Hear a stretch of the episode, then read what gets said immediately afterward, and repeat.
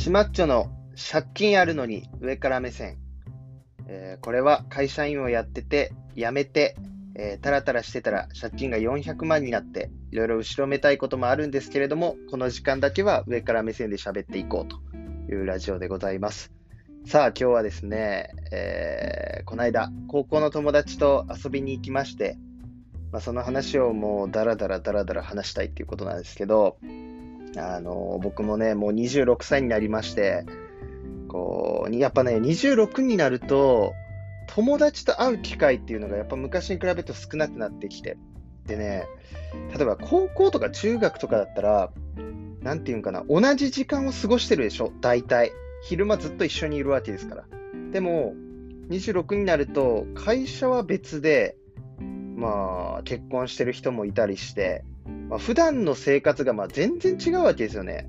だからこう、会うと、まあいろいろ話してて、まあ楽しいは楽しいのかな、今の方が。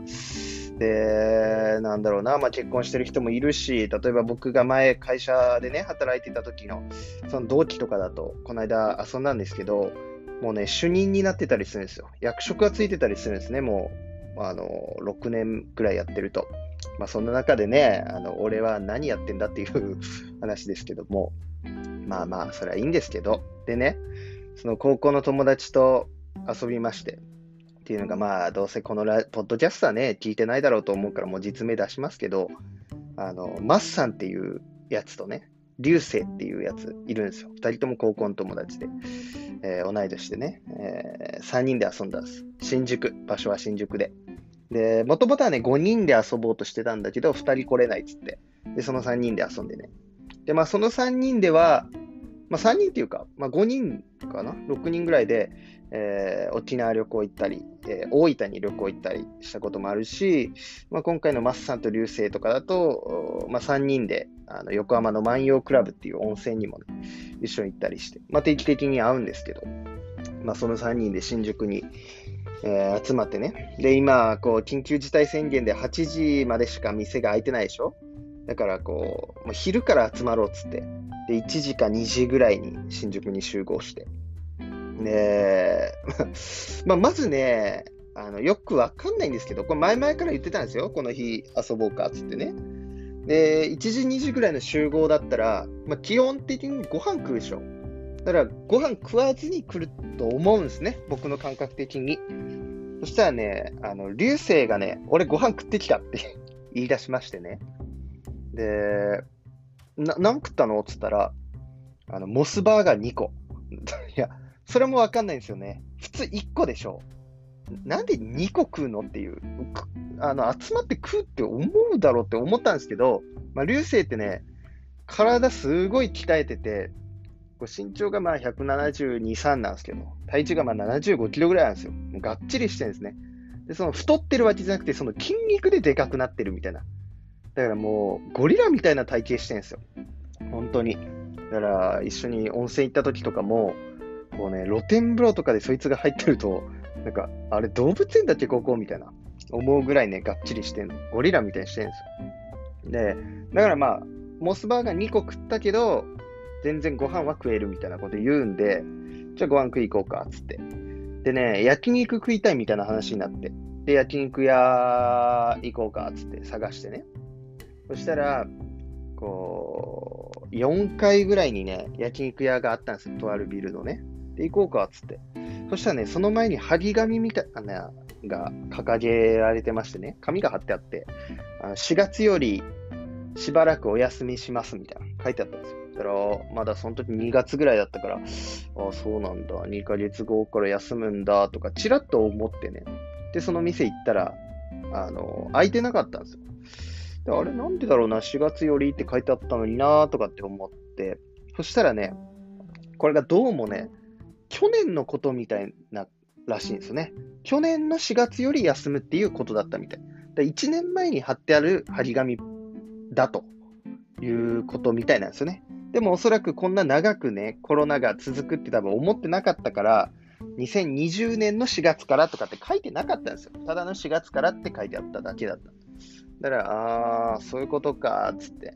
で、また別の焼肉屋さん行って、で、入って、で、まあ食うんですけど、あのー、マッサンもね、僕もね、小食なんですよ。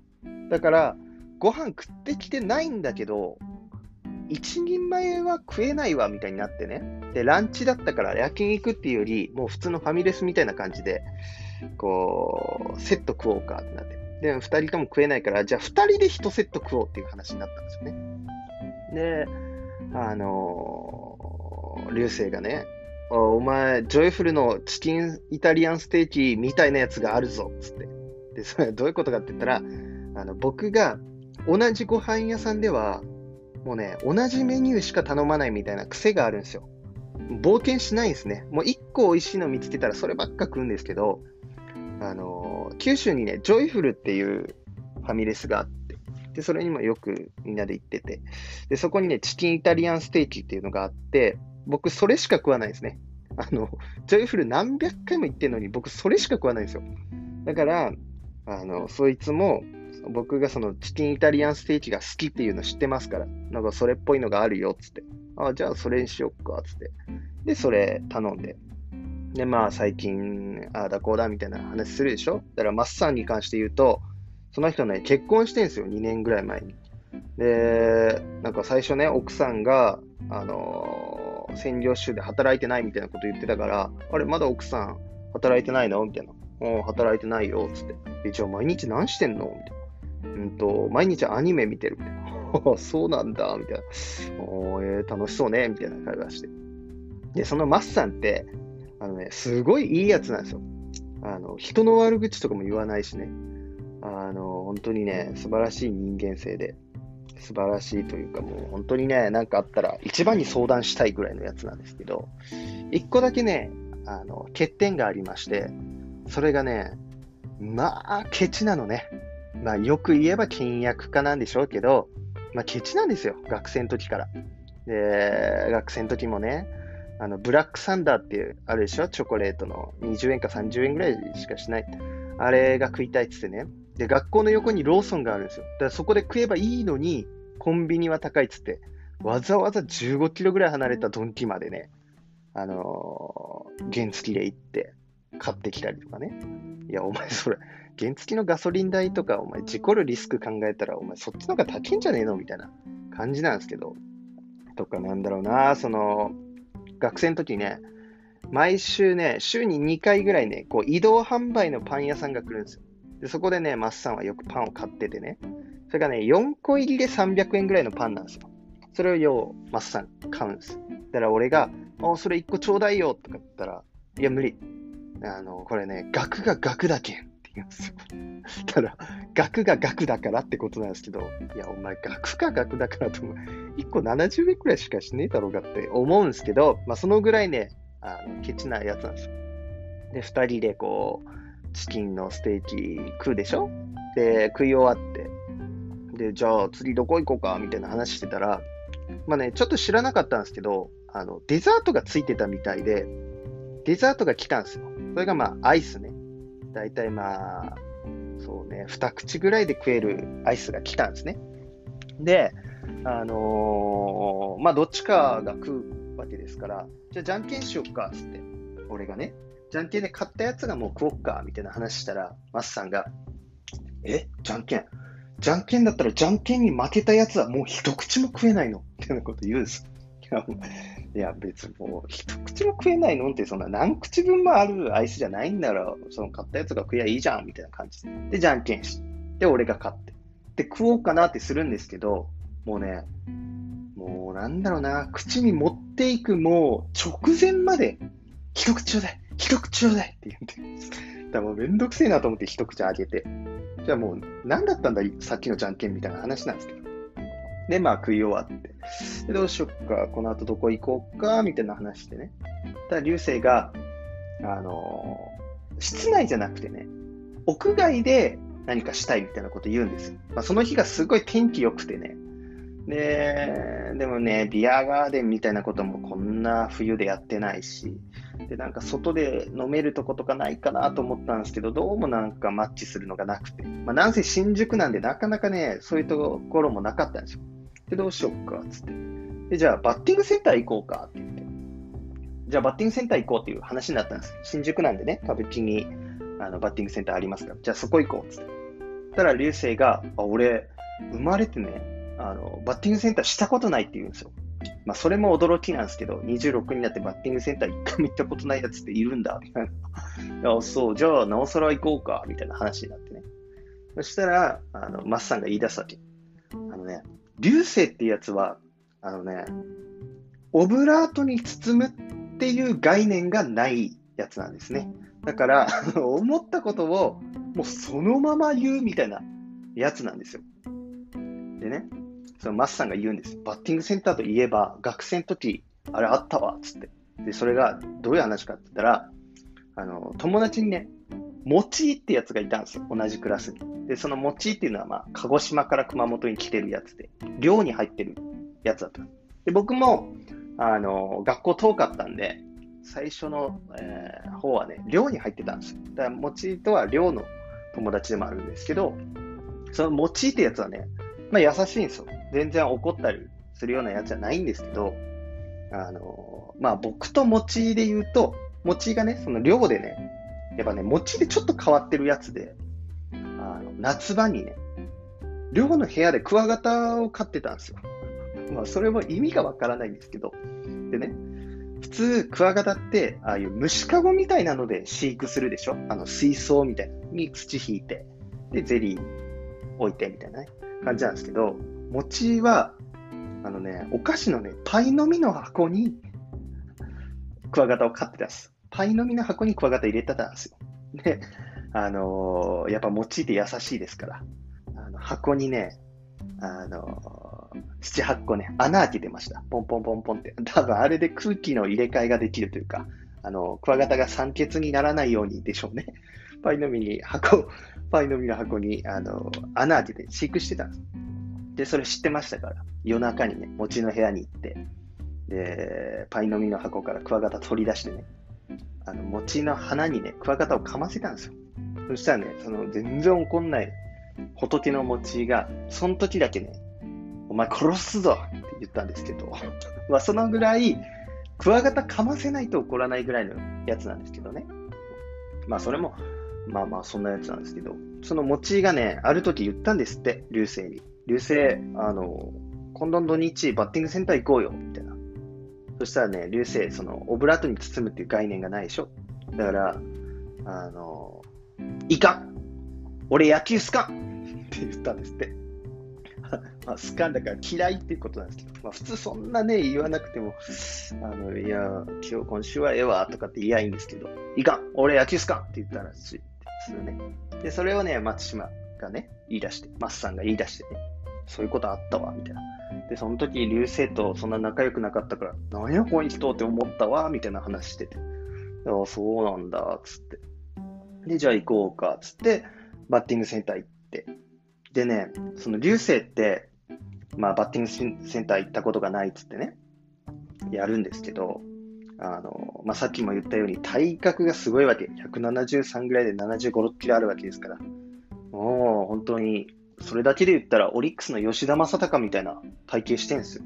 もう、ごっついごっつい。でね、あの、バッティングって、こう、やったことない人とかって特に、バットをね、低く構えがちなんですよ。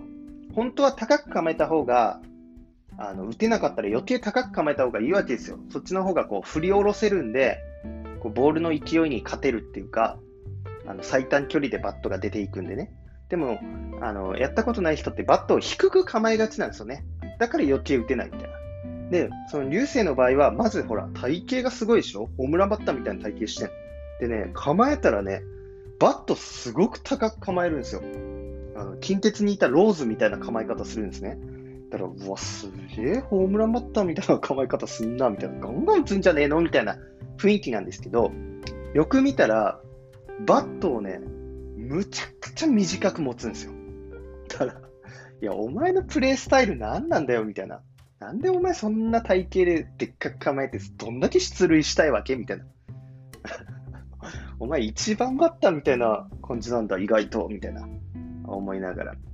で、まあ、バッティングセンター終わって、で、じゃあどっか行こうか、つって。まあ、うろちょろしてたんですけど、まあ、喋りながら、こう歩きながら喋るのもなんかな、みたいな感じだったんで、じゃちょっとお店入ろうか、つって。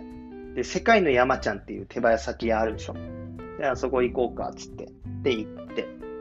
で、また、最近どうなんだみたいな話になるわけですよ。そしたらね、あのー、まあ、松島って結婚してるんですけど、マスさんね。マスさん結婚してて、で、大体ね、お決まりのやりとりがあるんですよ。っていうのはね、マスさんの妹もね、結婚してて、で、お子さんがね、二人いるんですよ。でね、あの、まあ、残念ながら、あの、離婚したんですけど 離婚したんですけど、あのまあ、結婚してたんですよね。それをね、もちろん知ってるわけです、僕も。でもね、毎回お決まりで、あの、あれ、マスさん、妹は旦那さんとうまくいってんの？みたいな聞くんです。で、ああ、いやいや、もう離婚した。もう名字が元に戻った。みたいな、そういうやりとり毎回やるんですけど。まあそんな感じで話してて、そしたらね、流星が、あ、知ってる？みたいな。あのー、マスさんね、車買ったんだよ、つって。で、俺知らなかったんで、え？つって。え、何買ったの？つった。そしたら、マスさんがね、ノートって言うんですよ。あの、コンパクトカーみたいな、ファミリーカーみたいなやつですよね。だそうなんだ、つって。で、僕が、あの、マスさん子供いないんですよね。で、ボケでですよ。ボケで、あまあ、あの、ノートだとね、子供も載せれるしね、みたいなこと言ったんですよ。そしたら当然、いや、子供いないし、みたいなこと言うんだろうなと思ったら、なんかね、まんざらでもないような表情するんです。そうそうそう、みたいな。だから俺言ったんですよ。いやいやいや、おかしいでしょみたいな、その子供いないしみたいなあのこと言うんじゃないの？みたいなことを言ったら、いや、あの子供もちょっともしかしたらみたいなのもあるからみたいな。ことをマッサンが言うから、いや、そうなんだみたいな、まあ確かに、ね、もう2年も経ってるしねみたいな話してて、でね、あいくらだったの？って聞いたんです、ノート。だいたい120、30万ぐらい？みたいなこと言った。んです。そしたら流星がね、いや、ビビるよ、多分、額聞いたらって言うわけ。で、いくら？っつったら、たらマスさんが、250万って。で、だから、え、高っと思って、ノートってそんな250万もしないでしょみたいな。だから僕ね、まあ普通さ、あのー、友達って、なんていうんかな、なんて言うんだろうな、褒めるでしょ？普通の関係だったら。だから車買って250万、あ、すごいねとか、ノート買った、あ高いな、ノートにそんな額使わんでもええのにって思ったとしても、いいねとかって普通言うでしょ。でもね、俺らそういう概念がないんですね。まあ、俺もあんまりオブラートに包むタイプじゃないのかもしれないけど、俺もね、言ったんですよ。え、高みたいな。いや、そんな高かった？らプリウスとか買えるでしょ？みたいなこと言っちゃったんですよ。そしたらね、マスさんが、まあまあまあまあ、まあそうなんだけど、みたいな。で、あのね、その250万って言った時に、流星は何て言ったか知ってる？って言う。いや、知らん。な、なんて言ったの？って言ったら、え？その車もう捨てたがええよって言ったんですって。まあ、捨てる必要ないですけどね。買う前だったらやめた方がいいようならわかるけど、買った後にわざわざ捨てる必要ないんですけど、流星は、あやっぱ上行くな、俺のと思って。もっとやっぱオブラートの概念ないじゃん、この人と思って。捨てたがいいって言ったんだ、みたいな。それはもう結婚してね、車買うやつもいれば、俺みたいなチャランポラもおるか、26になったら、とかって思って。で、あのー、なんだろうな。で、車もね、その、ん？車も買ったし、まあ会社のあれなのかもしれないけど、一軒家に住んでるって言ってね、都内で。でもすげえな、みたいな。そんなとこに住んでんだ、みたいな話して、で、その後ね、あの、雀荘に行って、で、僕、麻雀のルール全くわかんないんで、適当に出してね。で、ね、あのね、その前のね、世界の山ちゃんでね、あの、10杯以上お酒飲んだんですね。だからね、その時は別にどうもなかったんですけど、そこから帰って家帰ってワンゲロしましたけどね。でね、それでね、思ったんですけど、そうやってね、会ってね、喋るでしょ。そしたらね、まあいろいろ思い出話もあるし、まあ最近の話もあるけど、めちゃくちゃ笑うわけですよ。まあね、このコロナの時期にそんな笑うのどうなのみたいな、あの厳しい人は言うかもしれないけど、あのまあ、むちゃくちゃ笑うわけ。至近距離で。まあ、一人コロナにかかってたら必ず、あの、3人ともかかると思うんだけど、まあ、そのくらいの感じでむちゃくちゃ笑うでしょ。そしたら、僕ね、慢性的なふくらはぎの痛みを抱えてんですね。年間年中ふくらはぎが痛いんです。で、これは多分お酒が原因で、お酒を飲まない日の翌日とかだと、ちょっと痛みがなかったりとか、風呂でマッサージした翌日は痛みがなかったりとか、あ寝るときに足をちょっと高いところに置いて寝たら、ちょっと痛みが和らぐみたいなことあるんですけど、まあ、お酒を飲んだ次の日とかはもうね、痛みが倍増するんですね。でもね、そうやって笑うでしょだからさ、めちゃくちゃ飲んでるのに次の日ね、足がめっちゃ軽かったんですね。だから、あのー、まあ、こんな長々話して何が言いたいかっていうと、あの、笑うの大事よっていう。それだけ。あの、笑ったらね、ふくらはぎの痛みがなくなるっていうね。だから、定期的にちょっと、やっぱ会わんといかんなと。